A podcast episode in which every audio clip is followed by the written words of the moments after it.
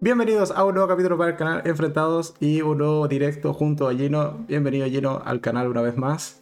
Hola, hola a todas, a todos. ¿Cómo estás? El día de hoy, capítulo especial, puesto que son 20 años, de hecho lo estamos conversando recién. 20 años desde que se estrenó la primera película de Harry Potter, que marcó nuestro crecimiento, nuestra adolescencia. somos la generación que creció con Harry Potter a medida que eh, iba aumentando de edad, íbamos aumentando en edad también con ellos. crecimos junto con ellos, ¿no? Sí. Es un poco la Porque claro, de hecho yo tenía 10 años cuando se estrenó. sí, ahí al lado se llega la carta. claro, ya, ya, ya no llegó. Pero un poco esa es la idea del capítulo de hoy, eh, hablar de la primera película de qué representa Harry Potter para nosotros. Y también porque en HBO Max y también en cine, eh, durante esta semana se estrenó una especie de eh, reversión de la. o revisionado de la película, puesto que viene como con comentarios del director, eh, con explicaciones, un par de. Escena eliminada. escena eliminada. También de animaciones que te van contando cosas de la película, eh, cosas que vienen posterior o que uno debiese ver en, futuras entregas.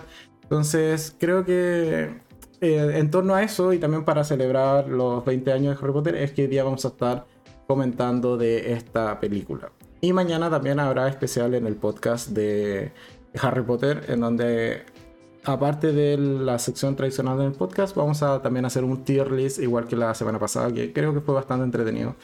Así que eso. Gino, ¿qué te parece la primera película de Harry Potter? En términos generales. Uh, ya, me parece. Yo creo que es la primera película de Harry Potter. Intentando. Yo creo que hay que dejar claro que muy fan por acá. Eh, de Harry Potter, entonces quizás mi opinión de pronto medio sesgada. Eh, entonces intentando mantener, mantenerla lo más eh, neutra posible. Eh, yo creo que la primera película es una muy buena película para la fecha, lo conversábamos hace poquito, para la fecha en que salió, para el mundo que intentó crear y recrear. Yo creo que también es muy logrado eso. Y es la primera película, yo creo también pasa que el libro es más corto. Entonces es una de las películas más calcadas del libro que existe. Yo creo que hay muchas cosas que, o sea, hay muy pocas cosas que quedaron fuera. Eh, de lo que se, de lo que uno puede leer. y no solo que quedaron fuera, sino que, que, también hayan cambiado. O sea, hay detalles. Porque, por ejemplo, antes de, de este directo y, y, después de haber visto esta nueva versión que hay de la película en, en HBO Max, me puse a ver diferencias que habían entre película y el libro. Y eran detalles así como súper absurdos. Era como, no sé, esta escena ocurría en, en el pasillo en vez de en el baño. Y es como, oye, eso es cero relevante. Y así con la mayoría de estas diferencias eran como de locaciones, más que nada, o uno que otro diálogo que se acortaba y que al final de cuentas con la narrativa de la película igual se entendía. Entonces, eh, en eso también estoy de acuerdo. Creo que es la, la, película que más se parece a los libros, que menos cosas diferentes tiene, por decirlo también. Y también porque es más corto. Eso es innegable. entre más corto es el material, de mejor manera lo puedes adaptar.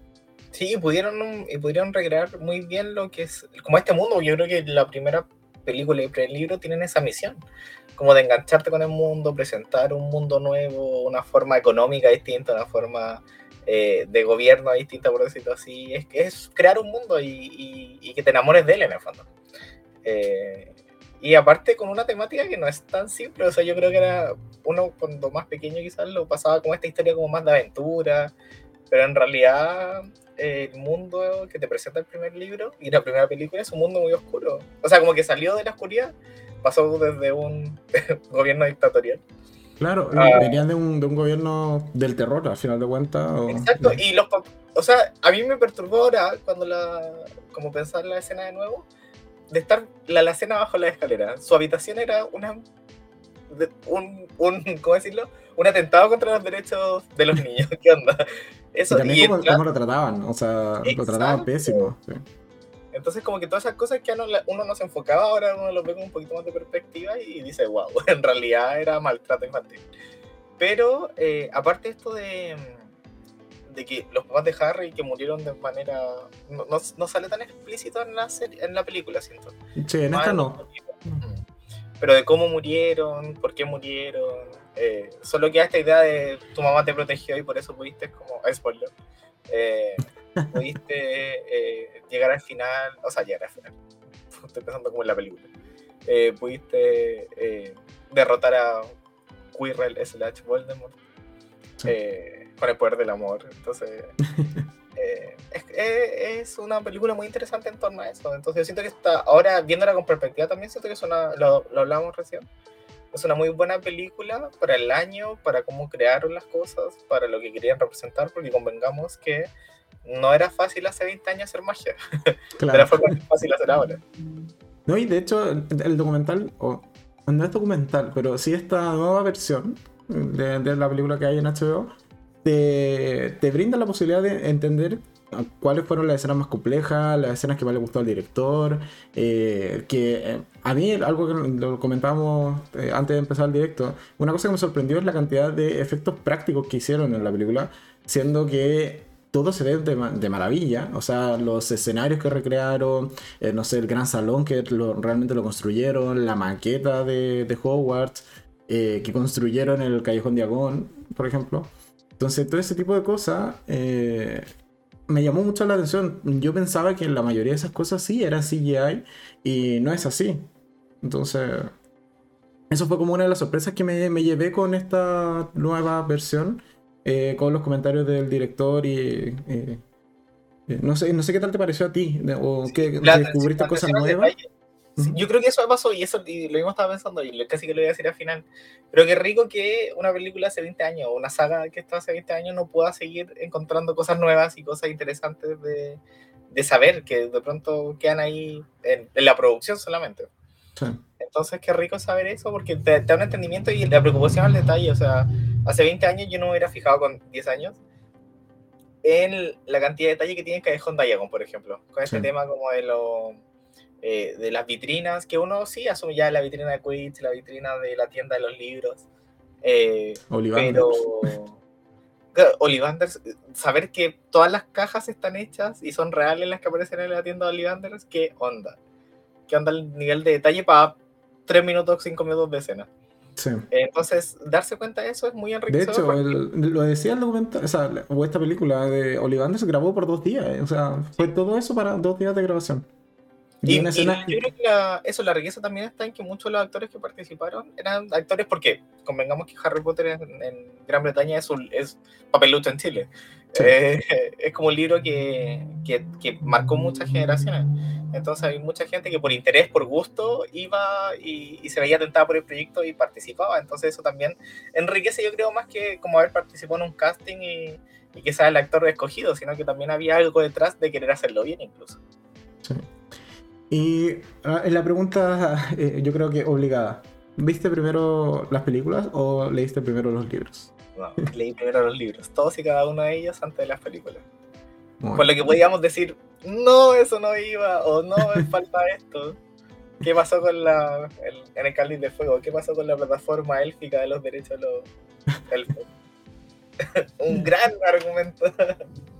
Vale, no, yo eh, lo, comentábamos y bueno, tú también ya lo sabías, pero no, yo empecé con las películas primero.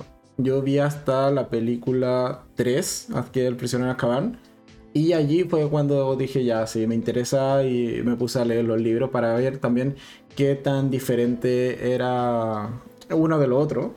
Y ciertamente me pasó que eh, como ya había visto las películas, los dos primeros libros, aparte de saber pronunciar bien los nombres, Sí, me, me pasaba de que, que- sobre todo de Hermione. Siempre, siempre fue. En mi mente, Hermione hasta que apareció la película.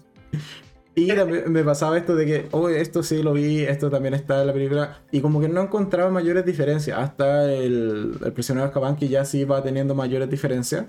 Y a mí me pasó de que la cuarta película creo que o fue muy simultáneo, creo recordar, de que vi la película y me, me leí ese libro, pero que tenía la comparación súper fresca. Y yo sí eh, comento de que a mí me gustó más la película, o al menos la prueba final en el...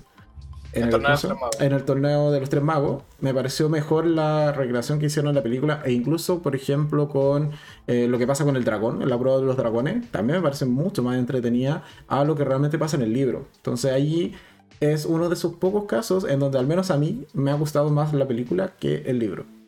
Sí, yo creo que también la cuarta, el cuarto libro tiene una lógica también de expandir el, el mundo. Pues aparecen dos academias, porque antes uno se queda en Hogwarts y en Gran Bretaña.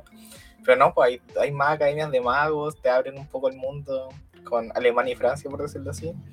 Pero de expandir el mundo mágico, entonces eso también. Y después lo hace Animales Fantásticos, donde encontrarlo, con Estados Unidos. Pero. Esa es Ever Morning, ¿no? ¿no? Creo. ¿no? Sí, Ever Morning, sí.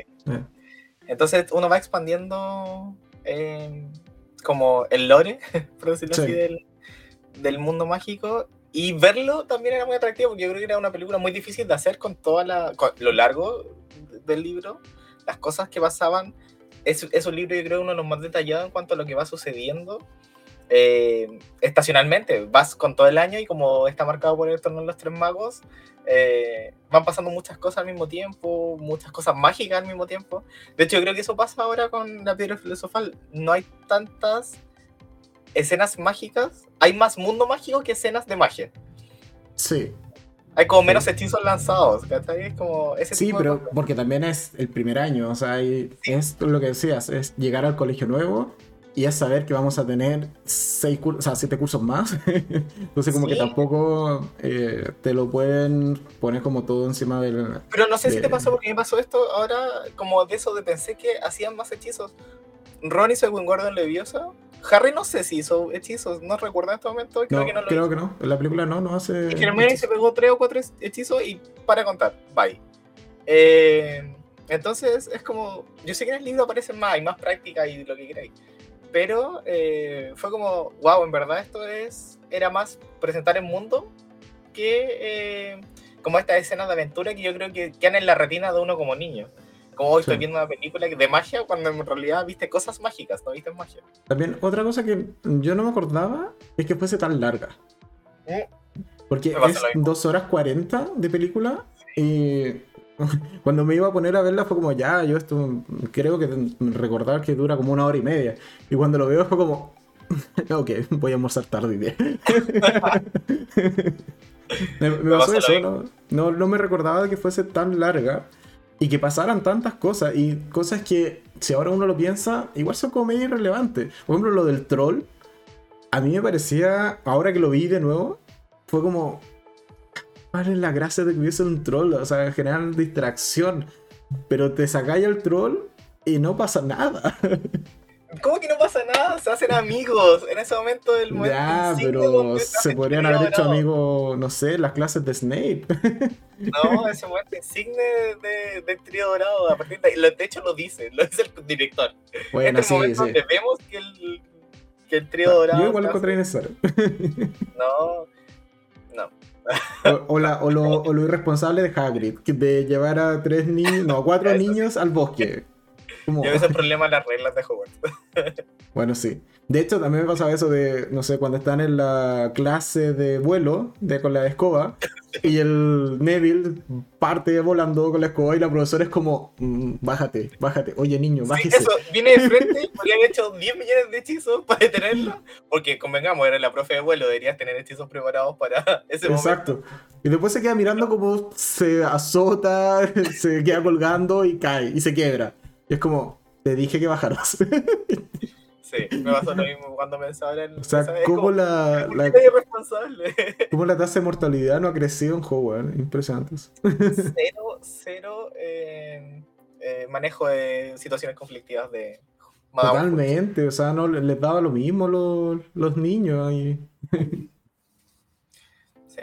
Pero a ver, ¿qué otra pregunta? Lo del casting, ¿qué tal te pareció en su momento? Y ahora, bueno, que ya han pasado tantos años yo creo que también, bueno, un poco de lo que decía el director también en su momento, yo creo que es un casting muy bien hecho, muy bien hecho, como lo que hablábamos, que era gente que quería participar, que está escogida así como casi que con dedo. Y, yo no sabía eso de que muy, o sea, sabía que no tenían eh, como tanto basado actoral, pero tampoco que era casi nulo. Entonces lo, mencionan en la película, de que es nulo, o sea... Entonces, qué interesante ver cómo eh, se logra hacer esta naturalidad. Yo creo que eso también eso engancha mucho y dice así como...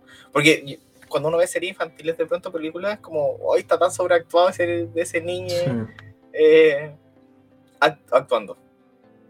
Pero, también pasaba, o sea, lo que le decía en la película, que y yo creo que igual fueron súper inteligentes, de por eso mismo hicieron tantas cosas prácticas.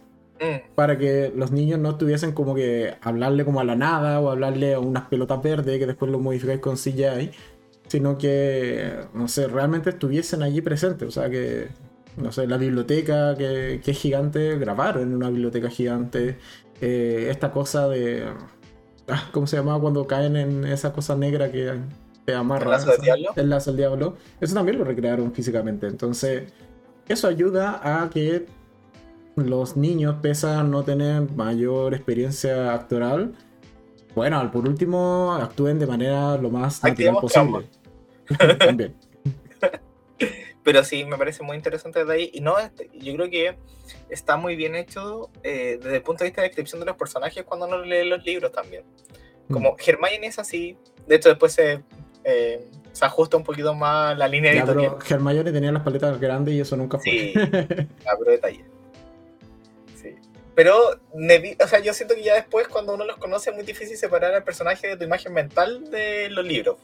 Sí. Es como, sí, puedes ver actuando a esa persona de esa manera en tu mente cuando lees los libros. Pero eh, yo creo que está muy bien hecho. Y no sé si hay alguien como McGonagall, es ella. eh, Maggie Sí, McGonagall, yo.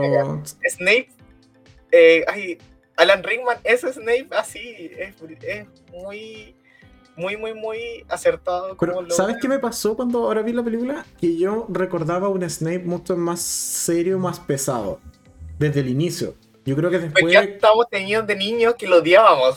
Exacto, pero ahora que lo veo, no me parece un mal tipo. O sea, hace, hace No cosas. hacía nada malo. Exacto, ahí. no, no hace nada malo, está en el lugar equivocado en el momento equivocado. Es como en el momento justo. Es como eso. Sí.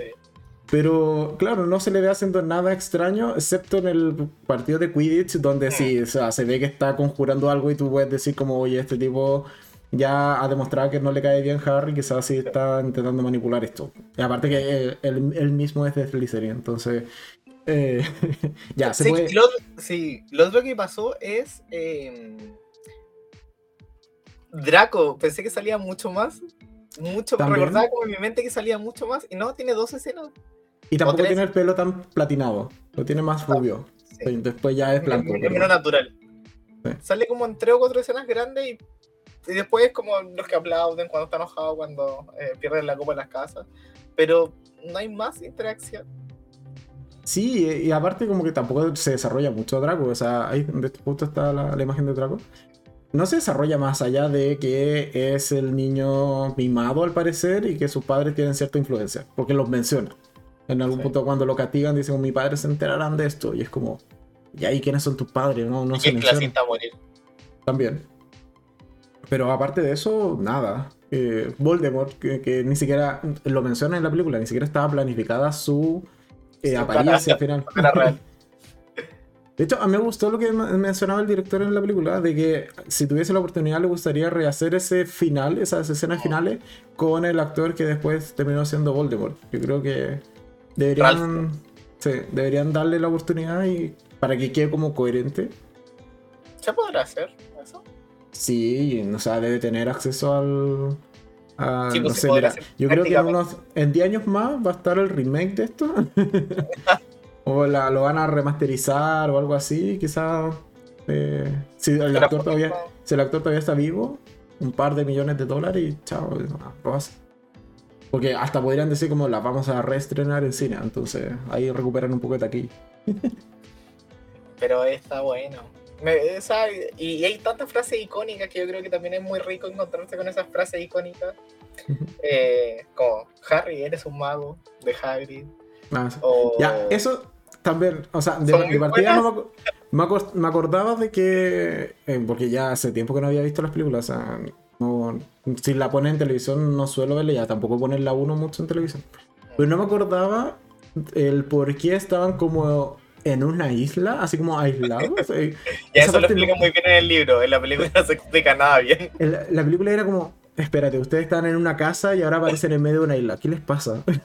Es una isla así como es Azkaban, versión piedra filosofal. Sí, totalmente de hecho, mientras veía esa escena fue como, y esa isla después no vuelve a aparecer, ¿no es cierto? Como que estaba tratando de hacer memoria, es como, no, no, no aparece, no. Y claro, es solo porque el viejo no, no quiere recibir más cartas y ya está harto de ellos, pero. No sé. Y esto de que llegue un tipo gigante, barbudo, con un paraguas. Y te diga, eres un mago, acompáñame. Y el pendejo se va con él. cero comprobación, cero apego a familiar. Había muy pocos derechos a los niños en ese momento. Y era como, oye, ¿y tú quién eres? No, no importa, yo digo que tú eres un mago. Ven, venga conmigo. no, eso no pasa. En los Sí. 80 pasaba, parece. si viniera un tipo gigante a decirte, Gino, tú eres un mago, acompáñame. No sé, lo pensaría, seriamente. Probablemente iría. No, y para mí no era prueba suficiente el que hubiese hecho desaparecer el vidrio de. ¿Cómo se llama? En el Zoológico. zoológico, eso, eso. Eh, no, eso no era prueba suficiente. Ahí puede haber fallado algo, no sé. O sea, aquí, aquí intenta buscarle racional en esa, en esa escena, no hay nada racional. No sé, pero es que. No, no- yo de verdad no. Niño de 10 No lo diría, años no, no se vaya con. Niño de 10 años no se vaya con personas extrañas que parezcan vagabundos. por más mago, o sea, por más que le diga que usted es un mago. Eso es lo que yo rescato de la escena de Harry. No hay tantas eh, frases icónicas que, que dan mucho Eso, de la como estoy viendo la- las imágenes que están en, en el slide, eh, esos gorritos que tienen como de bruja o como triángulo, nunca más lo usaron después. O sea, No, se dieron cuenta que no quedaban bien en cámara. No, y son como ceremoniales, ¿no? Sí, pero es que después a las siguientes generaciones, cuando llegan, como que tampoco se les ve que, que usen esos gorritos en la, como en la ceremonia. ¿Tu personaje favorito de esta primera película? Uh, qué compleja pregunta, no estaba preparado para esa pregunta. No, es que no tengo un personaje favorito. Como pensando solo en la película, no, no sé si puedo hacer eso. No, no sé si puedo salirme de eso. Eh, pues yo diría que en ese caso. eh, no diría Harry, porque Harry yo creo que es como el, el efecto de las consecuencias de lo que va sucediendo a su alrededor en esta pasada. Me quería con Hermione o con Ron incluso, porque Ron creo que también hace muy bien el papel eh, como de, de lo que se espera de Ron. Sí, para mí lo que me pasa con Ron es que al pasar de las películas lo fueron volviendo más imbécil. O sea, como que cada vez era más tonto. Y por otro lado, como que eh, a la dejaban como demasiado lista, como el contrapeso, pero le quitaban otras características de, no sé, de empoderamiento que no solo tenían que ver con la inteligencia. Entonces, y desde esta película ya se empieza a ver, o sea, Ron no hace prácticamente nada. Y que después tengamos la justificación más adelante en las otras películas de, o en los libros de que se le rompe la varita y que por eso no podía hacer como magia bien. Tampoco Ya, pues es- en la segunda película nomás, después tiene su varita bien. Pero igual creo que, no sé, a mí el personaje que más me gustó después de haberla visto hoy día, esta, no, o sea, de nuevo esta película, es McGonagall. Creo que es uno de los personajes que mejor lo hace en- y que después se mantiene como coherente el resto de las películas también. El, el personaje de McGonagall tiene como la, la impronta, te genera respeto.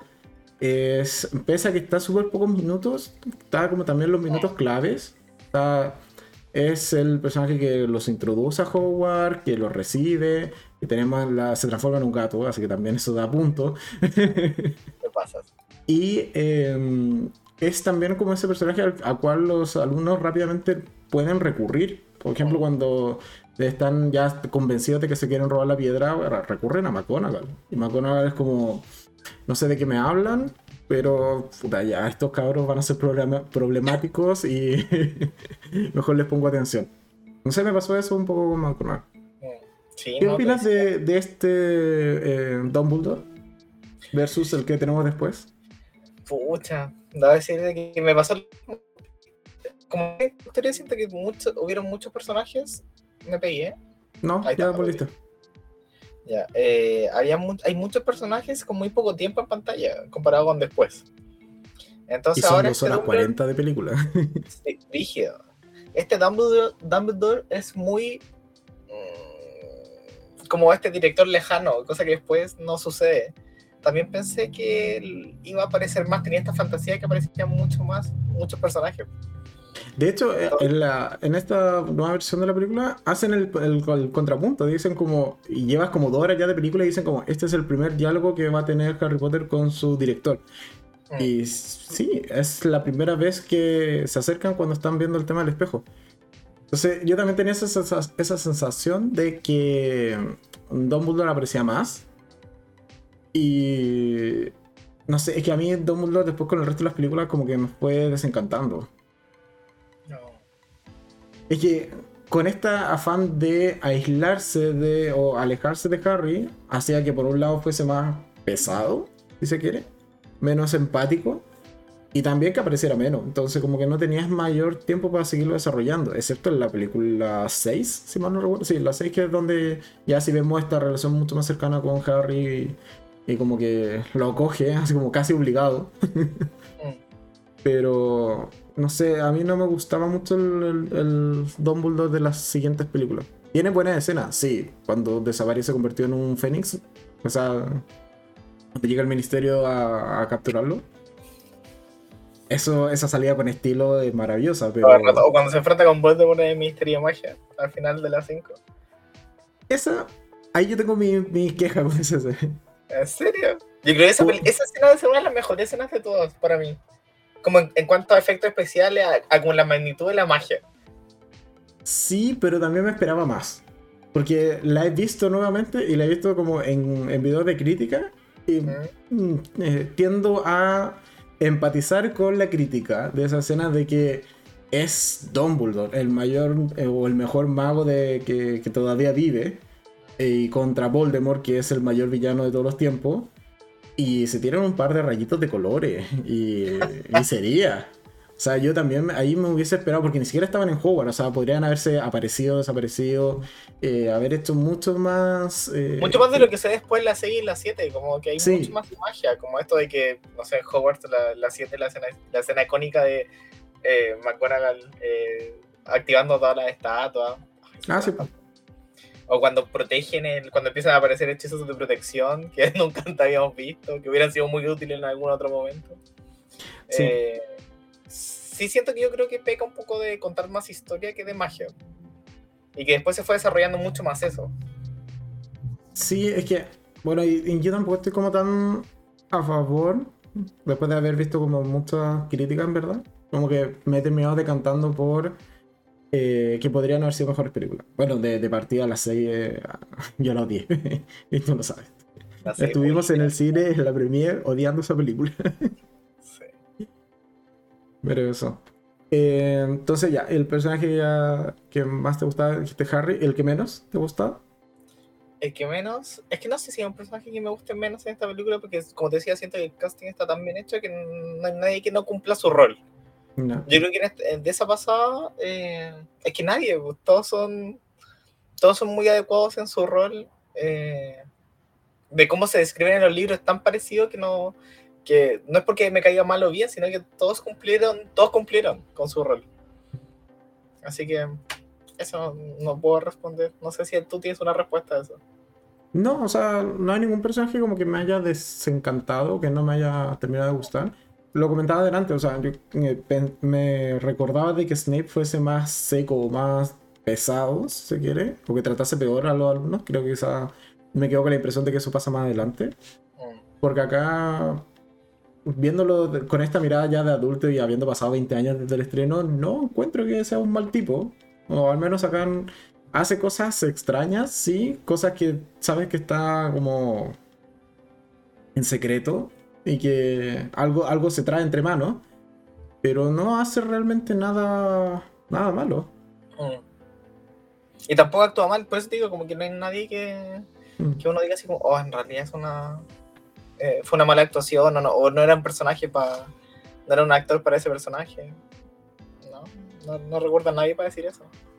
No, pero por ejemplo el tío de, de Harry, que justo está acá abajo, eh, él me desagradaba mucho.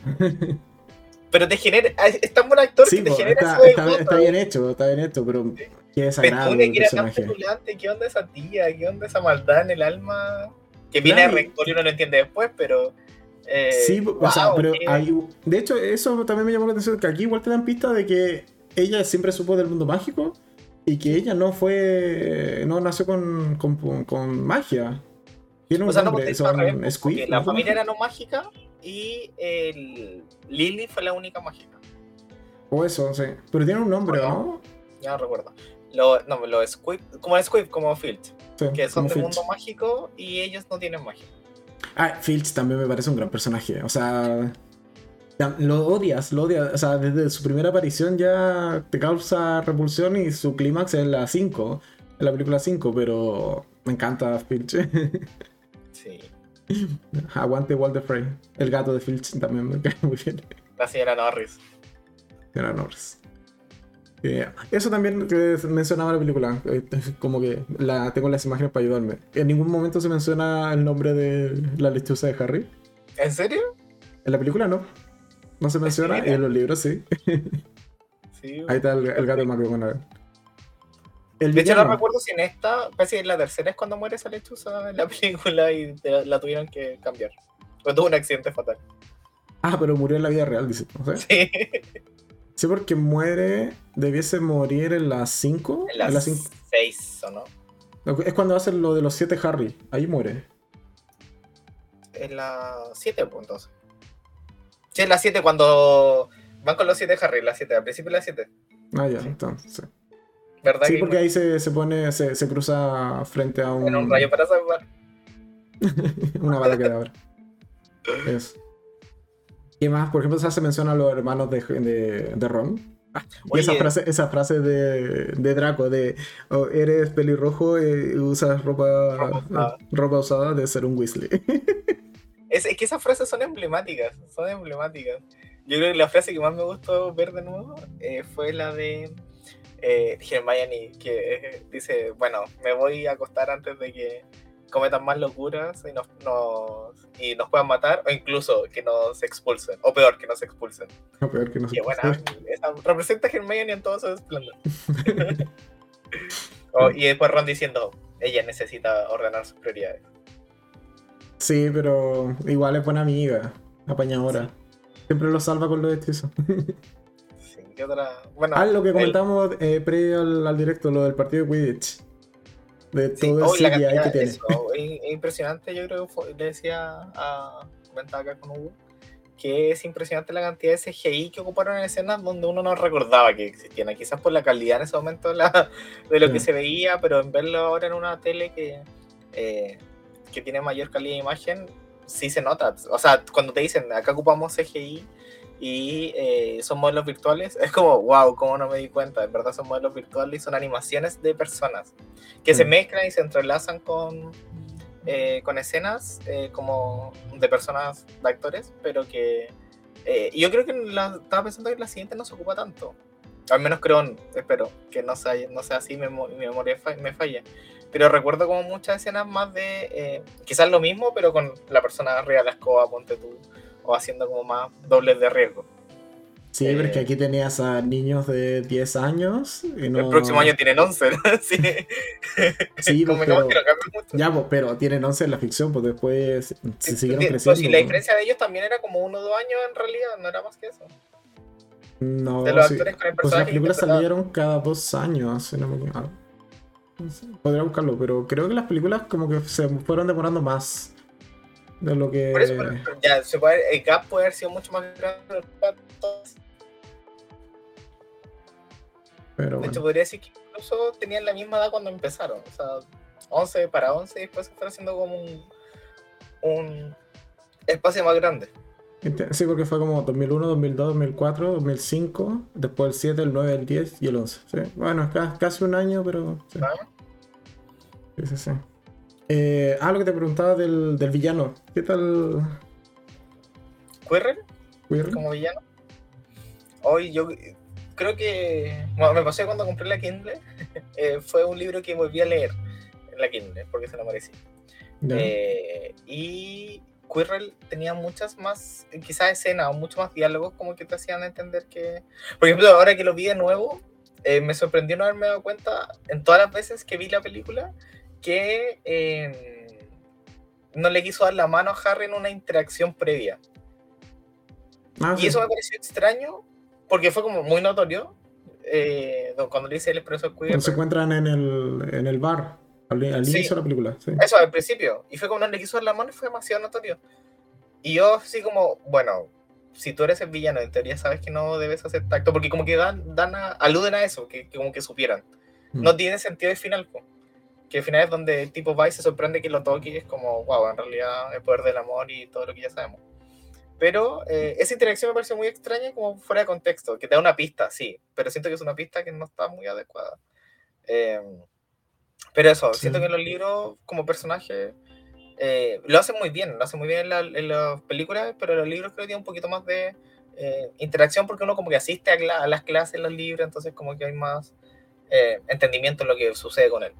Pero eh, como villano me parece, y, y es lo que decían un poco también, como villano me parece muy adecuado para la primera película y para, eh, para hacerlo PG eh, todo público. Es PG-13, ¿no? Creo-. No, no, debería ser como everyone. Porque Ah, sí. PG-13 es como el, para, mayores de 13. Eso. ¿Qué más te iba a preguntar? Eh, bueno, ah, tenemos varios efectos especiales que se comentan en la película, los- las recreaciones de los, de los escenarios, que también lo hemos comentado. Eh, la maqueta de Hogwarts, que decían que era como de 3 metros. eh, De 6 metros, es o sea, gigante. sí, es gigante, pero... Pero- O sea, haber- habiéndola hecha bien, bien una vez, eso te sirve para el resto de la película. Oh, sí, sí, todavía puede estar ahí en los estudios. Exacto. Eh, ah, pregunta que también cae de cajón. Eh, ¿Has hecho el test para saber de qué, a qué casa perteneces? De toda la vida. Ya. Toda la vida. ¿A qué casa pertenece Gino? Ex- pertenezco por los test a Ravenclaw. Ya. pero me he dado cuenta que es- en algún momento lo comentamos y tuve una crisis de identidad fuerte. Eh, que saliendo de Ravenclaw soy como, ¿cómo era la, la combinación? Ravenfield.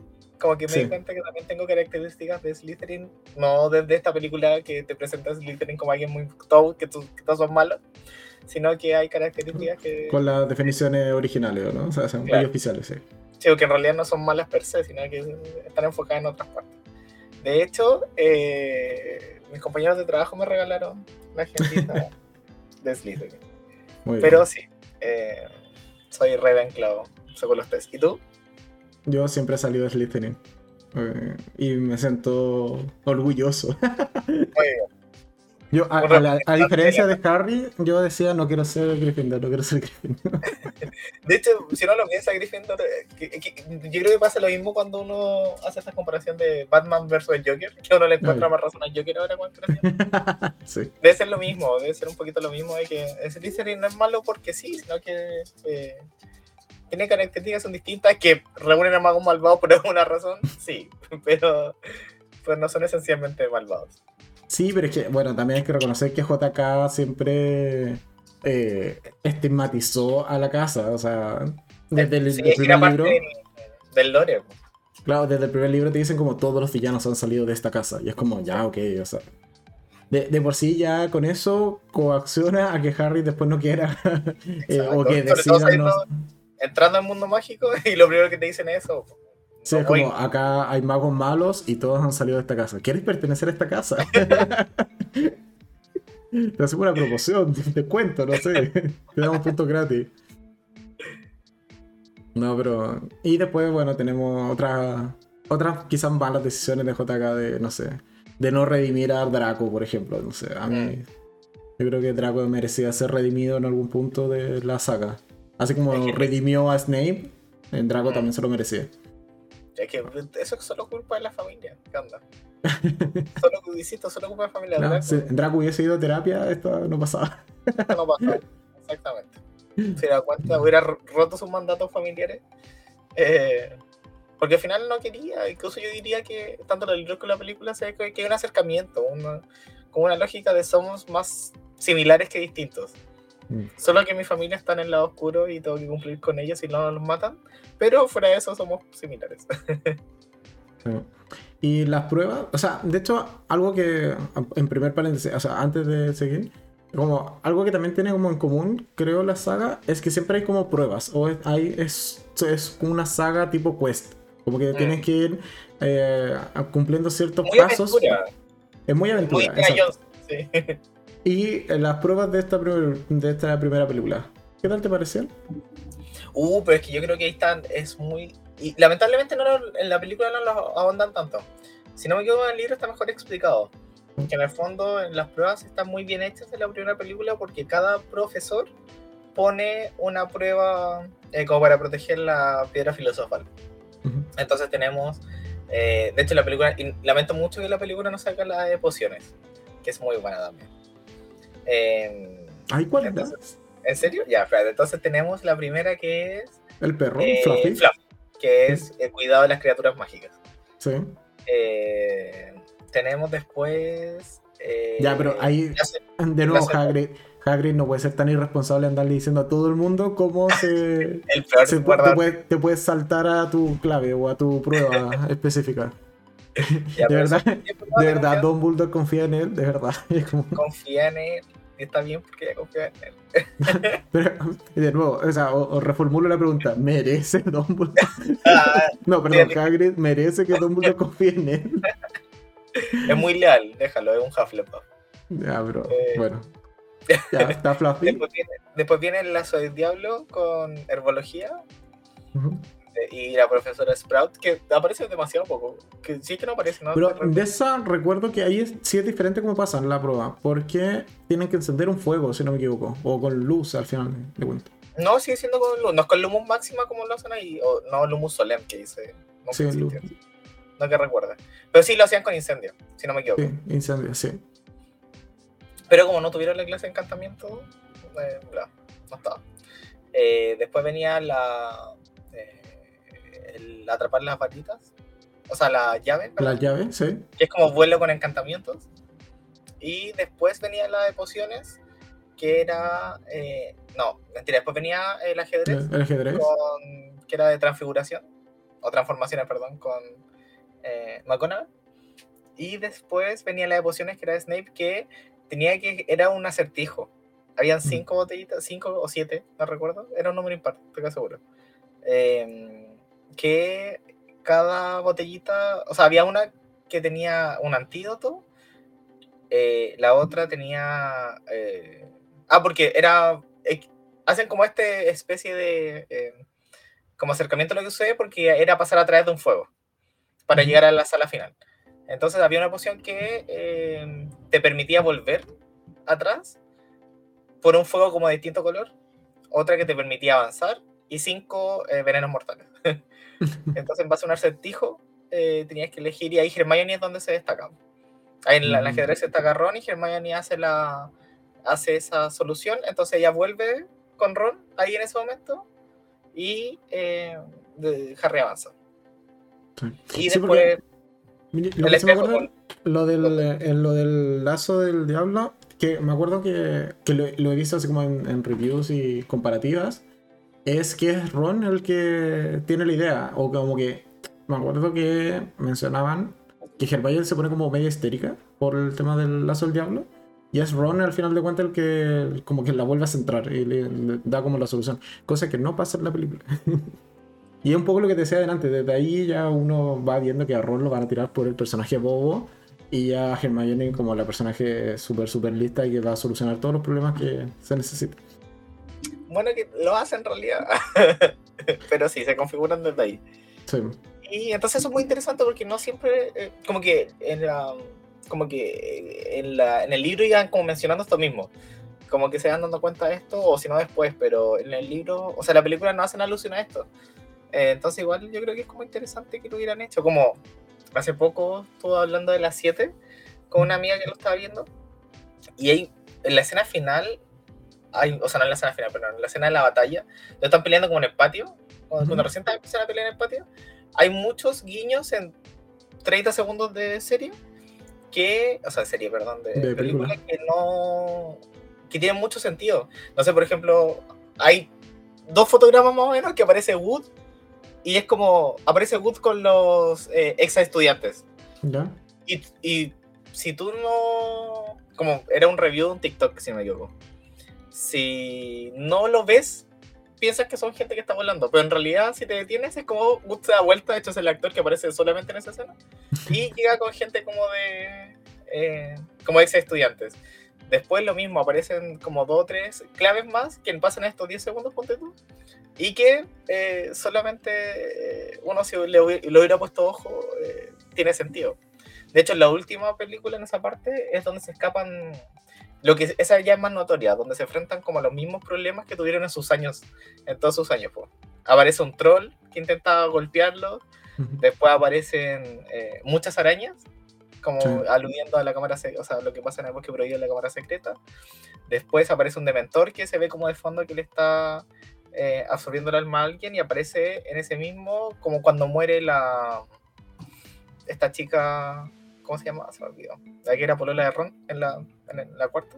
Ah, no, no recuerdo cómo se llama. Que, aparece, la está atacando Fenrir eh, Greyback. Entonces hacen alusión así como a todas las películas en también 30 segundos, pero también es mm. muy rico ver eso que va sucediendo. Sí, o sea, acá... De hecho, lo, lo, interesante también que tiene esta nueva versión de la película es que te va diciendo como eh, momentos mágicos que quizás no viste. Y te sale como... Es muy bacán.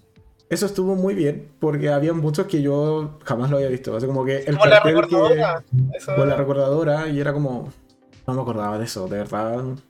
No. Y, habían escenas que tampoco, también era como. No lo había visto en su momento. O que llamase la atención o que fuese importante. Eh, también me, eso me, me, agradó mucho. De, Solo suma, fue genial eso.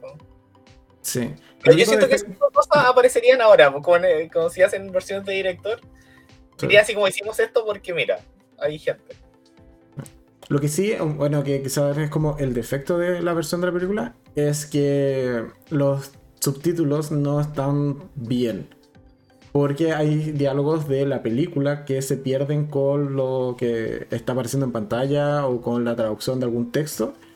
Eso creo que quizás no eh, lo pudieron haber pulido un poquito más y hubiese sido un mejor producto muy muy cierto, muy raro. Porque, claro, porque muchas veces eh, cuando estaba viéndolo me, me, pasaba esto de que entendía lo que estaban diciendo eh, en inglés, pero no era lo que estaba leyendo en el subtítulo. O sea, sí, de hecho, por lo que vi las opciones tampoco estaba doblada la película, entonces eh, sí o sí te perdías esa, esa parte del diálogo. Que de hecho tampoco lo podías escuchar porque lo muteaban como el rato que el director hablaba, así que igual lo pensé y dije ya, en realidad esto es una, creo que te lo comenté por audio, esta es una escena, es una película para ver después de que viste muchas veces la 1 o la viste al menos una vez. Entonces ya, te, ya te lo sabes, ya sabes qué pasa y no te afecta tanto. Pero sí, yo también que como extrañado y fue distinto, quizás porque no hemos visto eh, versiones de director antes. Pero eh, sí me pasó lo mismo. No, no es una película para o sea, no es una versión para empezar a ver las películas, para nada. Em, ¿Qué más? Eh, ¿Película favorita de toda la saga? ¿De las 8? La 7.2. Sí, es mi favorita favorita. Y guardo en un lugar honorífico la eh, Cámara Secreta porque fue el primer libro que leí. Entonces, ver realidad la Cámara Secreta. ¿No partiste en orden? No, el primer libro que me trajeron porque mi mamá lo compró pirata eh, fue La Cámara Secreta. Y ahí me enganché con el mundo Harry Potter. Pero habían N cosas que, que ya no te. O sea, que te hacían como el resumen nomás la cámara secreta versus la piedra filosofal. O sea, como que. Hay cosas que quizás no entendiste. Pero, no sé, no creo que. No, no, tengo esa sensación. Yo creo que. Porque yo creo que hacer un segundo libro también hay, hay muchas cosas que te van como repitiendo. Es como. Eh, estos son los Weasley, que son la familia que me acogió el año pasado y que hay buena onda. Entonces, como que eh, siento que uno no se pierde mucho como al entrar al libro 2. Yo creo que más adelante sí, probablemente. Pero al menos mi entrada al libro 2 no fue trágica, no fue como no entendiendo las cosas, sino que fue bastante... Aparte, mirando una retrospectiva, como sabiendo más de cómo se produce la eh, Harry, como, como lo escribe JK, eh, el primer libro lo escribió sin, sin ser un bestseller, era el primero. Entonces. Ahí está la leyenda que lo escribió como en un bar o una cosa así. Si no es leyenda, sucedió. en un café y no tenía dinero. Y tenía dos hijos. Yo creo que igual es parte leyenda ahí para eh, hacer un poco de marketing. Eh, no, sé, en realidad no como lo he cuestionado.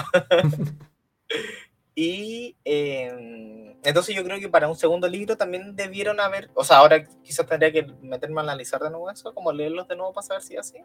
Pero me da la impresión que como el primero se vendió bien y tenía muchos recursos, el segundo, si alguien entraba en el segundo, o lo compraba por casualidad, ponte tú, tenía que saber un poco más. Eh, entonces yo creo que se encargaron de eh, que el segundo libro, como el primero le fue muy bien, por decirlo así, eh, de meter más información previa, cosa de que no, te, no, llegaras tan perdido. Entonces yo creo que eso no, no, siento que entendí todo y, y, como que me dio más curiosidad saber qué había pasado, cómo había pasado. Porque en realidad, si uno se pone a pensar, la piedra filosofal es muy introductoria, pero tampoco avanza en la trama. Solo suceden cosas que en un primer año eh, de conocimiento, pero no pasa mucho más. Pues no hay como esto del. Eh, no aparece el diario de, de Tom, no aparece. Eh, no aparecen cosas que, que te expanden el mundo y la historia y la trama que se activan en ese, en, desde el segundo libro para adelante. Así que eso, es un lugar especial en mi corazón la cámara secreta es ver todo hecho de realidad. ¿Y tú? La mejor. A ver, si bien va a ser, o sea, podría ser spoiler del tier list que vamos a hacer mañana en el podcast. Em, diré que la película que más, que guardo con más cariño, por así decirlo, sin decir que es como la que más me gusta la que menos me gusta, pero la que sí guardo con más cariño es la, la 4 del El Cáliz de Fuego. Porque, como te decía, fue la película que vi en paralelo mientras estaba leyéndolo, o lo vi muy, muy cerca de mientras estaba leyendo ese libro. Entonces podía tener la comparativa muy, muy fresca y me parece una película más entretenida que el libro. Me pasaba constantemente eso de que las pruebas en el libro me parecían o más lentas o menos emocionantes y la película allí realmente se, eh, se, lo, se lo trabaja harto en generar escenas de acción, de peligro, que son irreales o que no hubiesen pasado dentro del contexto del mundo mágico, por ejemplo, lo de, la, lo de la prueba del dragón. Eso no hubiese pasado, no lo hubiesen permitido que pasara dentro de las reglas del concurso en el libro. Pero en pantalla te queda mejor lo que sí pasa en, la película. Entonces, eh, desde ese punto de vista, la película 4 la guardo con bastante cariño. Eh, y evidentemente la 7.2, que fue la gran culminación de toda la, la, saga, con ese enfrentamiento en juego que está bien hecho. Me esperaba otras cosas previas, sí, porque ahora te, te, haría la contrapregunta de la peor película o el momento que más te decepcionó de la saga. Yo lo tengo súper claro y creo que casi lo compartimos, pero ¿cuál es el Sí, lo compartimos. En la película 6 ya la adelantamos, pero es que el libro tampoco me gustó mucho eso, como hablamos antes es un libro muy de transición, eh, entre lo que pasa a la hora de Fénix, que se destapa y aparece Voldemort de verdad, y el, mundo mágico no cree que haya vuelto. Eh, como que en eso termina, en ese momento exacto, y viene un 6, que es como, mm, como transición, como saber lo que está pasando. Es un, es un libro más político también, como que pasa esto como el, del cambio de Ministerio de Magia, que matan al ministro. Eh, todo lo subyacente con lo que pasa con Dumbledore y, los Horrocruxes, se sabe, se empieza, en ese se sabe la teoría de los Horrocruxes, entonces es explicar eso, eh, es un libro mucho más de, transición eh, y pasan menos cosas, con menos cosas atractivas también, como hablábamos esto de aventura. No hubo... pero es que eh, ese libro termina con una batalla en Hogwarts. La primera batalla que hay entre mortífagos y la Orden del Fénix. Y, de hecho, yo creo que también lo que se desaprovechó mucho es esta, esto de la maldad que había en Hogwarts dentro. Porque eh, pasaban muchas cosas malas. los, eh, bueno, eso pasa como decir para decirle. Pero pasan muchas cosas malas y no se aprovecha tanto en la película. En la película se, se enfoca en este aspecto emocional, como en esto de eh, Harry pasándola mal por todo lo que sucede, sí, lo que pasa No sé, yo indignado con ese final de, de película. O sea, yo porque es lentita, o sea, no pasan gran cosa, pero ya cuando llegas al momento en donde eh, está la escena clave con Dumbledore y con Draco, eh, yo lo único que esperaba es como ya, ok, al menos vamos a tener un buen final porque aquí viene la pelea, eh, la batalla que tienen los mortífagos que están invadiendo Hogwarts. Y tenemos un elipsis y vemos a Harry corriendo en el patio detrás de Snape. Y la pelea, Nino. Nino dice. Sí, y es muy triste. Yo me acuerdo cuando estábamos en el cine, eh, había mucha gente que ya llevaba varitas. Mm. para levantar las varitas junto con cuando muere eh, Dumbledore. Eh, pero es una aparte yo creo que pasa eso, que es una película muy melancólica, es una película muy eh, muy hacia adentro, muy de, oye, esto ya no está, mu- murió Dumbledore, ¿qué hacemos? ¿Qué, qué, qué, se Ya, pero incluso si la película hubiese querido como centrarse en eso, tampoco tenía el funeral de, de Dumbledore. Que también es parte importante en el, en el libro. Ah, sí, po, el libro. Por eso, no sé, no, eh, coincidimos yo creo, no, Sí. la que menos me gusta. Era muy mala. Muy mala. Hay que reconocerlo. Eh, algo más, no, no se me fue. Eh, no, o sea, ya hemos comentado como los puntos positivos, los negativos, las cosas que más nos gustaron, las que menos. Eh, ¿El libro que más te gustó? Yo diría que el libro que me gustó fue el 5, La Orden de Fénix. Ya. Sí, definitivamente, porque pasan muchas cosas, es un libro muy entretenido. Está el tema de los timos, que son los exámenes que no se abordan en la película mucho. Ujú. Eh, que, que uno ve como toda la Ahí- preparación. Allí es cuando también aprenden a aparecer, ¿o no? En el 5 creo que es cuando... No, no, no, porque no lo, no lo aprenden en el colegio, porque ellos se fueron en el Seipo. Y ahí es donde, de 6 a 7 es donde aprendían a, a aparecerse. Lo hacían No, los pues- gemelos. Los gemelos Pero lo sí, hacían. acuérdate que, acuérdate que estaba como esas clases previas donde te decían que podías quedar partido por la mitad y todo eso, sí. Sí, pero ¿Tenían eso no clases? se, no, no, aprendí- no, no se podían aparecer antes del quinto. El quinto recién se están como graduando de secundaria, Una- o sea, de primaria. Eh, esa es como la lógica. Entonces, no, es después. De hecho, los gemelos se- lo hacían. Dice, es Indiana, así se llama.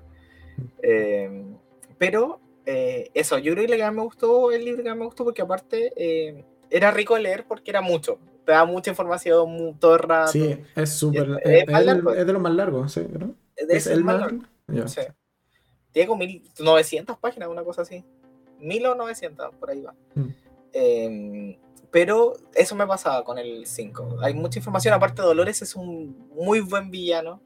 Odiable, pero odiable a morir. Eh, y pasaban muchas cosas. Como, aparte, yo creo que me gustó mucho porque pasaban muchas cosas de colegio.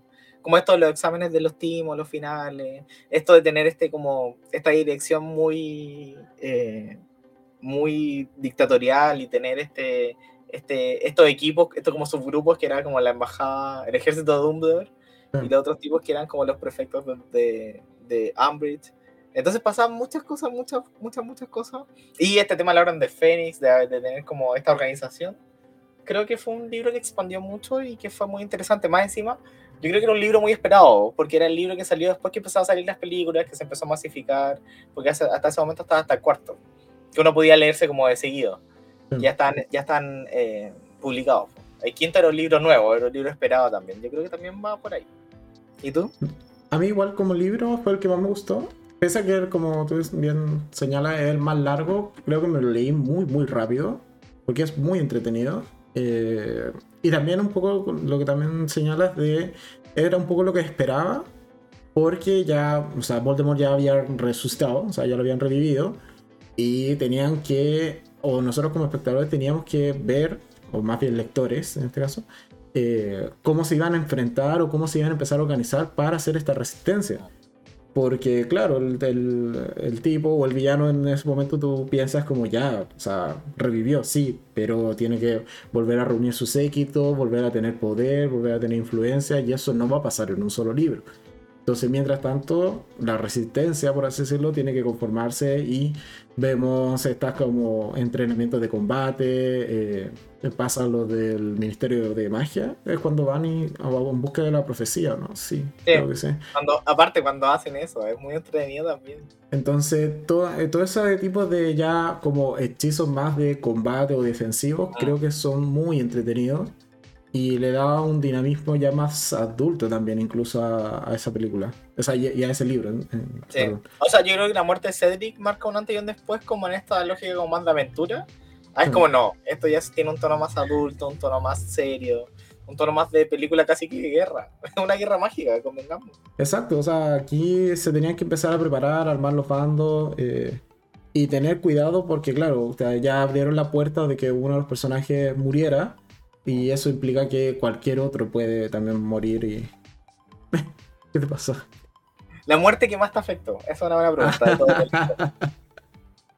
ya, pero sabemos que la de Dobby, si todos lloramos con Dobby. ¿Cierto? sí, es muy triste la muerte de Dobby, pero bueno. Tanto los Sí. libros como en la película. Yo siento que en los libros y en la película es muy triste. No, no quita ni pone eh, como no hay ni uno sobre el otro. Ambas son muy tristes eh, de leer y de ver. Sí, sí, totalmente. O sea, Dobby Sobre te todo, duele. sobre todo te das cuenta del trauma cuando mi primer libro fue, el, fue La Cámara Secreta donde presentan a Dobby. Sí. Te das cuenta del trauma y la herida en mi corazón que generó más, más cariño le tenías. Sí. Sí. No, total. Sí, es que, o sea, y tampoco tenéis tantas muertes así como que estén bien planteadas en pantalla. Porque Lupin y Tonks mueren fuera de cámara. Sí, el libro también. sí, pero es- una adaptación. Podrías haber modificado ciertas cosas y no creo que la gente no se quejaba. Si lo hubiesen muerto, o sea, hubieses visto cómo morían en pantalla, Como combatiendo, como etcétera. Bellatrix, que desapareció en, en, en un corset muy apretado. O a veces será que también. Sí, Con mi hija no, no, no la vamos a decir para que no nos censuren el video. Sí, por favor, no nos desmoneticemos el video. no, pero eso, o sea, en cuanto a muerte, eso, yo creo que, que el que más... em, ¿Tu personaje favorito de la saga? Ahora que ya estamos como expandiendo un Luna. poco. sí, a seca, Luna. Sí. Lo, lo tengo en Funko, ya está, por allá está, está Luna. Sí, me encanta Luna, o sea, un personaje favorito de toda la saga. Yo, yo esperaba, de hecho, mientras leía los libros, yo hubiese preferido que Harry se quedara con Luna. No sé si hubieran hecho buena pareja. No sé, yo tenía ese chipeo de. Sí, que eso yo, lo chipeaba yo creo, eso pasa. Sí, o sea, a mí me parecía mejor pareja Luna. Es que nunca De hecho, yo creo que Ron y Luna hubieran sido más entretenidos que Ron y Harry. No, pero si Luna no se llevaba con, con Ron. Ya, pero, pero Luna Tenía, no, tenían Eh, cero química, pero eh, Harry con Luna están casi todo un libro juntos, o sea, como, como amigos. como apañándose, sí. Sí, porque, o sea, forman una muy buena amistad, sí, totalmente. De hecho, Pero fue la ahí- que lo acoge cuando se empieza a quedar solo y empiezan como todo lo demás como con sus historias personales porque está bien. Todos tienen que crecer. Eh, pero cuando empieza a quedarse solo, Luna lo acoge muy bien. Aparte es muy, muy rico su personaje. ¿Y el tuyo? ¿Personaje favorito? Hermione. Hermione es mi personaje favorito de la serie.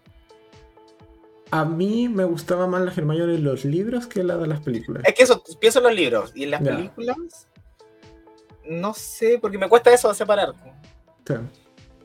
Pero, como de separar, porque siento como que lo que no veo en los libros, mi mente lo rellena con lo que pasa en, los- en los- en En los- las películas. Lo que no veo en las películas, mi mente lo rellena con los libros. Entonces, eh, sí, yo creo que mi personaje favorito es Hermione en ambos, como desde ese punto de vista. Y Dobby, yo creo que Dobby también se gana un, un lugar en mi corazón, como pensando en los libros, películas, eh, porque es bacán. Pero, pero es que Dobby era el personaje que está allí para, para el merchandising y para que sea el personaje tierno. Sí, pero, pero convengamos que en el cuarto, lo que decía antes, pues, como Es como el Baby Yoda Hermione de- con Dobby, Hermione tiene con Dobby toda esta línea de, de defensa de los obreros, de los elf- de los elfos obreros. Entonces, eh, también es entretenido, como que a mí me gusta mucho. Pero sí, yo creo que es mi personaje favorito, me cuesta, no pienso en otro como favorito. Sí, pero es que ahí, bueno, y Hermione y Harry, ese chipeo, ¿qué, qué, qué opinabas? No, eran muy buenos amigos nomás.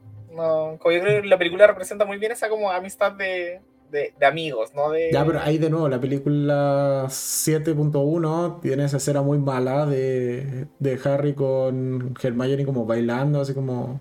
Sí, a me pareció muy entrete, porque, porque te- No, es sí, como este, intentémoslo, como casi que intentemos, veamos qué resulta y no, en realidad no somos amigos. No, no, no, yo creo que no, no venía al caso. Sí. Ya los venías tratando siempre como mejores amigos, dejarlos como amigos. O sea, no abran la puerta al chipeo. eh, Ginny, ¿qué te parecía Ginny? Bueno, que acá sale, un- sale en un segundo. Sí, un segundo, no, Es como ya tú. Creo que Rigo no la cambiaron para el siguiente, la siguiente película. sí. Hubiera sido muy extraño. Pero no, Ginny es muy Ginny. Yo siento que Ginny representa la actriz y como lo hacen en las películas, en, en las películas representa muy bien al libro. porque nunca tiene un papel tan especial. Quizá hay más momentos como en el libro explícitos de chipeo y de como Ginny babiando por Harry. Sí, pero es que convengamos que las películas tienen cero diálogos. O sea, en, algún momento, en, algún momento te dicen como ellos dos están enamorados. ¿Por qué? ¿De qué? Da lo mismo, créetelo. En los, en los libros salía así, si no te gusta anda a leerlo y entérate cómo se enamoraron. Pero en las películas de esa relación está muy La desarrolla muy poco, no hay espacio, no hay espacio para desarrollarla. Pero eh, por eso, Ginny siento que es muy secundario, pero cumple, como que cumple. Check, lo hace bien. Lo hace bien como Ginny. Ah, pero en, base a lo mismo, yo creo que, o sea, si uno ve las películas incluso, o solo las películas, eh, con mayor razón funcionaba mejor Luna con Harry que Ginny con Harry. Sí, puede ser. De hecho, como que cuando aparece. Ese, también fue un pseudo error, yo siento, no haber eh, como interiorizado más. Porque creo que Cho, aparece antes, de hecho, en, los libros. Porque salía con Cedric en la cuarta. Y no aparece así como en la quinta, así como, hola, mira, eh, ahora se van a enamorar. Y se van a dar un beso muy malo. Que todos lo esperaban. Y que fue muy chistoso porque salió justo cuando, así como en la anécdota, que. Estaban bajo el mórdago. ¿Ah? Cuando están bajo el mórdago. Sí, que se da ese beso que era muy esperado en las películas de Harry, pero al mismo tiempo Daniel Radcliffe estaba haciendo una obra de teatro donde aparecía desnudo.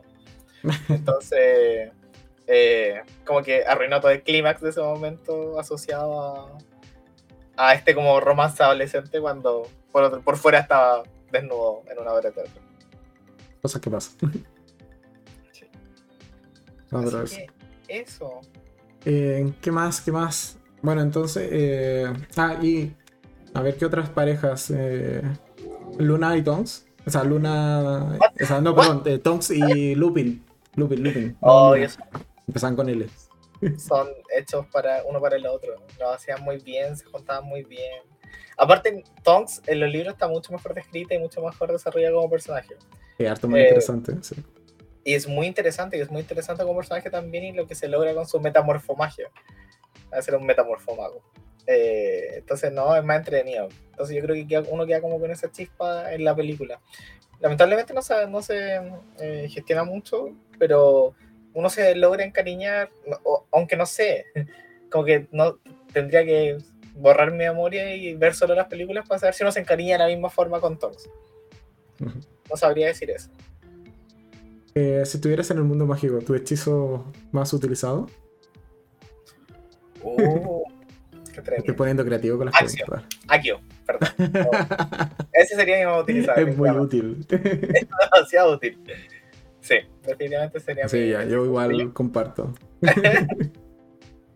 es que hay, hay hechizos prácticos y Akio. Resuelve el problema de dónde dejé el control. O reparo, un reparo yo también podría hacer. Ya. Un reparo sí. Aunque sí, no soy tan destructor como porque no se me caen tantas cosas como para repararlo, pero sí. También no, pero yo, yo, suelo romper cosas así como para ver cómo funciona, intentando crear cosas. Pues yo utilizaría reparo. Pero sí. De hecho, eso es súper entretenido. Cuando íbamos a la premiere y se ponían como a, hacer duelos, era muy entretenido. sí. sí. Nosotros fuimos a todas las premieres de todas las películas una vez que empezaron a salir y teníamos la suficiente para decir. Sí, o sea, como de la quinta en adelante fuimos siempre a las primeras. Sí. Así que eso, ya llevamos más de una hora, así que yo creo que es buen momento ya como para ir cerrando el, directo de hoy. Eh, creo que abordamos bien los temas, o sea, comentamos de estos 20, o sea, un poco de conmemoración a estos 20 años del inicio de la saga, eh, con las cosas que nos gustaron, las cosas que no, anécdotas incluso. Entonces yo creo que hemos cumplido. ¿Qué, ¿Qué, tal te pareció? un remake si hicieran las películas de nuevo? Vería una serie. No películas. Uh, el formato serie. Yo vería una serie de Harry Potter. Sí. Y, aunque empiezan desde el inicio, así como en la piedra filosofal. Pero si es una serie, la vería. Si es una película, creo que mm, no sería, o sea, sería más de lo mismo, porque el formato película te da para contar una historia en dos horas y un poco más. ¿Y ¿Qué vas a hacer? ¿Vas a, no sé, poner un par de escenas más, un par de diálogos menos? Quizás quitar un par de subtramas y... Ya, pero ¿te imaginas a personajes a los personajes siendo otros actores. Sí, sí, totalmente. Sí. Pero es que ya el mismo, la misma industria de Hollywood nos estaba acostumbrando a eso con los multiversos, con todo lo que es, no sé, películas de superhéroes, por ejemplo. O sea, podemos aceptar tener tres, eh, tres Batman, eh, tener múltiples eh, Spider-Mans ahora, porque no vamos a tener múltiples Harry Potter si es que es una serie versus una película. Pero yo creo que funciona, cuando te decía, yo creo que funcionaría mejor como serie de 7, 8 temporadas a que sea una película, o de nuevo, 8 películas. Porque allí incluso creo que no lo venderían tan bien. Porque si te van a decir, oye, vamos a la- hacer el remake de 8 películas y vas a tener que ir al cine por 8 años más a ver una historia que ya sabes, o porque te leíste los libros, o porque ya viste las 8 películas anteriores, no prende. O sea, yo no iría. Quizá iría a ver la primera como para ver qué tantos cambios hicieron. llevaría igual, convengamos. Pero la primera, o sea, de- después si veo que es prácticamente lo mismo que esta, pero con distintos actores, más, sí, eh, más efectos especiales, el resto, no, ya, ¿para qué? Ya lo vi. Quizás también por el tiempo, o sea, han pasado 20 años desde la primera, eh, no sé, si esto me lo preguntas, no sé, en 30 años desde la primera, en 40 años desde la primera, puede que la respuesta sea diferente, porque ya, o sea, ha pasado un tiempo relativamente largo eh, como para darle una renovación o tener una nueva versión de la historia. Pero ahí yo creo que quizás tendrían que ser más adaptaciones eh, que eh, tan literales o tan guiadas por los libros como son estas películas. Que tienen varios cambios, sí, pero el 80%, 90% son los libros. Entonces ahí yo creo que también tendría que ser más adaptación de tomar elementos del mundo mágico, quizás irse con el mismo fin. O sea, que en algún lado o en algún punto esté esta batalla con Voldemort, etc. Pero que la historia sea diferente. Tienen que tener elementos diferentes, si no, no llama la atención. Por eso creo que una serie funcionaría mejor, porque la serie sí te da para desarrollar muchas más subtramas e incluso desarrollar eh, mejor a los personajes principales. Porque todo lo que tú consideras en una serie como relleno, aquí te serviría para entender mejor eh, a, Harry, entender mejor a Ron, a Hermione, etc. O sea, yo una serie la, sí la vería. Película la vería por curiosidad la primera, pero probablemente una saga de ocho películas de nuevo no. No, no, no firmo por ocho películas de nuevo de Harry Potter. Me cuesta, me cuesta pensar otra. Como otra saga, debo admitirlo. Me cuesta pensar otra serie. eh, o sea, otro personaje, otro actor haciendo otros personajes. Como que creo que, aparte, estaría estaría complejo llenar los zapatos de, eh, de, la- de lo que significó hacer esta película. Como de convertirse en la, con la fama que se convirtieron. Como que cualquier cosa, por muy buena que sea, quedaría. No sería suficiente. Me pasa eso. Ahora, diferente, si me preguntas, oye, si hicieran de nuevo las seis, incluso con otros actores la vería, yo lo firmo. ¿Dónde está para firmar porque hagan de nuevo las seis? o al menos el final de las seis. No, está- me cuesta mucho pensarlo. Yo no las tocaría porque siento que te arruinarían también como ese. eh, como lo que sucedió la primera vez. Yo creo que eh, quizás eso, pasando mucho tiempo. ¿Y una ser película del, del legado maldito? Yo creo que sí, pero eso sería un, tendría una muy buena adaptación. Incluso, incluso vería. eh, y creo que lo van a hacer, de hecho. Creo que quedaría mucho mejor como, como la obra de teatro gra- grabada. Eso Mm, creo que estaría muy bueno. No sé si Mm. como película, porque tendría que ser mucha adaptación, eso tendría que ser como muy bien hecho. Eh, porque tendrían que meter información, pues como lo que pasa en los en los otros que sacan, acá tendrían que meter mucho relleno para hacer una película. Entonces yo sí vería la obra de teatro grabada, si es que no, en algún momento lo vamos a ver eh, en físico, pero... Yo creo que igual van a hacer películas y quizás la hagan dos, así como... Yo creo que esa quizás es más fácil que se haga en serio, que se haga como un especial de algo, más que... eh, porque no tuvo tanto boom, no tuvo tanto boom como para financiar yo creo que una película. mm. Sí, pero igual el mundo de Harry Potter mueve más. Quizás cuando se acaben las de eh, Animales Fantásticos, que van a ser cinco, creo, eh, si mal no recuerdo. Por ahí. Eh, quizás Yo creo que eso va a pasar, es más probable que en vez de que salgan como películas, salgan como estos elementos que son como eh, extras, que cuentan, que, que aportan a la historia, no que la renuevan. Sí, puede ser. Yo igual la vería, o sea, solo por curiosidad. O sea, si me das a elegir entre un remake de la 1 y el legado maldito, me voy por el legado maldito. Aun cuando quizás cambien algunos actores, igual vería el legado maldito. Es que el legado, sí, bueno. Pero me, me agrada la idea que, que, planteas, esto de que hacer la obra, así como con buena producción, con mucho, quizás más presupuesto y grabada, me parecería incluso mejor idea. Porque ahí ya de plano, del formato, te sacas esto de que tengan que ser los mismos actores, por ejemplo. Exacto. Ya te cargas todo eso, entonces creo que quizás tendría mejor recepción. Una buena idea. Yes. Yo creo que Pero eso. Pero eso, así que yo no, no, sé si quieres comentar algo más, eh, algo que no, se me haya quedado en el tintero. Quizás eso, como renovar la gente que nos está escuchando o nos uh -huh. está viendo y que quieran renovar como esta instancia, que es una muy buena instancia para ver cosas de nuevo, ver las cosas con perspectiva, eh, disfrutar de como si fuera la primera vez. Siento que, que está bueno eh, aprovechando estos 20 años desde la estreno de la primera película. Y también recordar que están en HBO Max, ahí están todas, de hecho de sección propia. El otro día tú estabas eh, curioseando ahí las secciones. Sí, estaba viendo que hecho te, te, recomiendan en base, si te metes a la sección de Harry Potter, te recomiendan películas de acuerdo como a cada casa. Entonces sí, y las recomendaciones estaban bastante acertadas, es verdad. Vale. Entonces está bueno.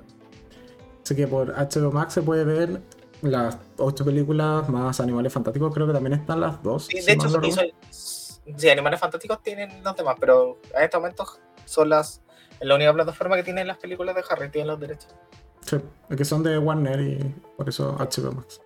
Así que eso, pueden estar totalmente invitados. ¿Vale la pena esta nueva versión de la película? Sí, totalmente. Yo creo que sí. Aporta si te gusta. O sea, si la viste como acompañando a tus hijos y no, no enganchaste, no sé.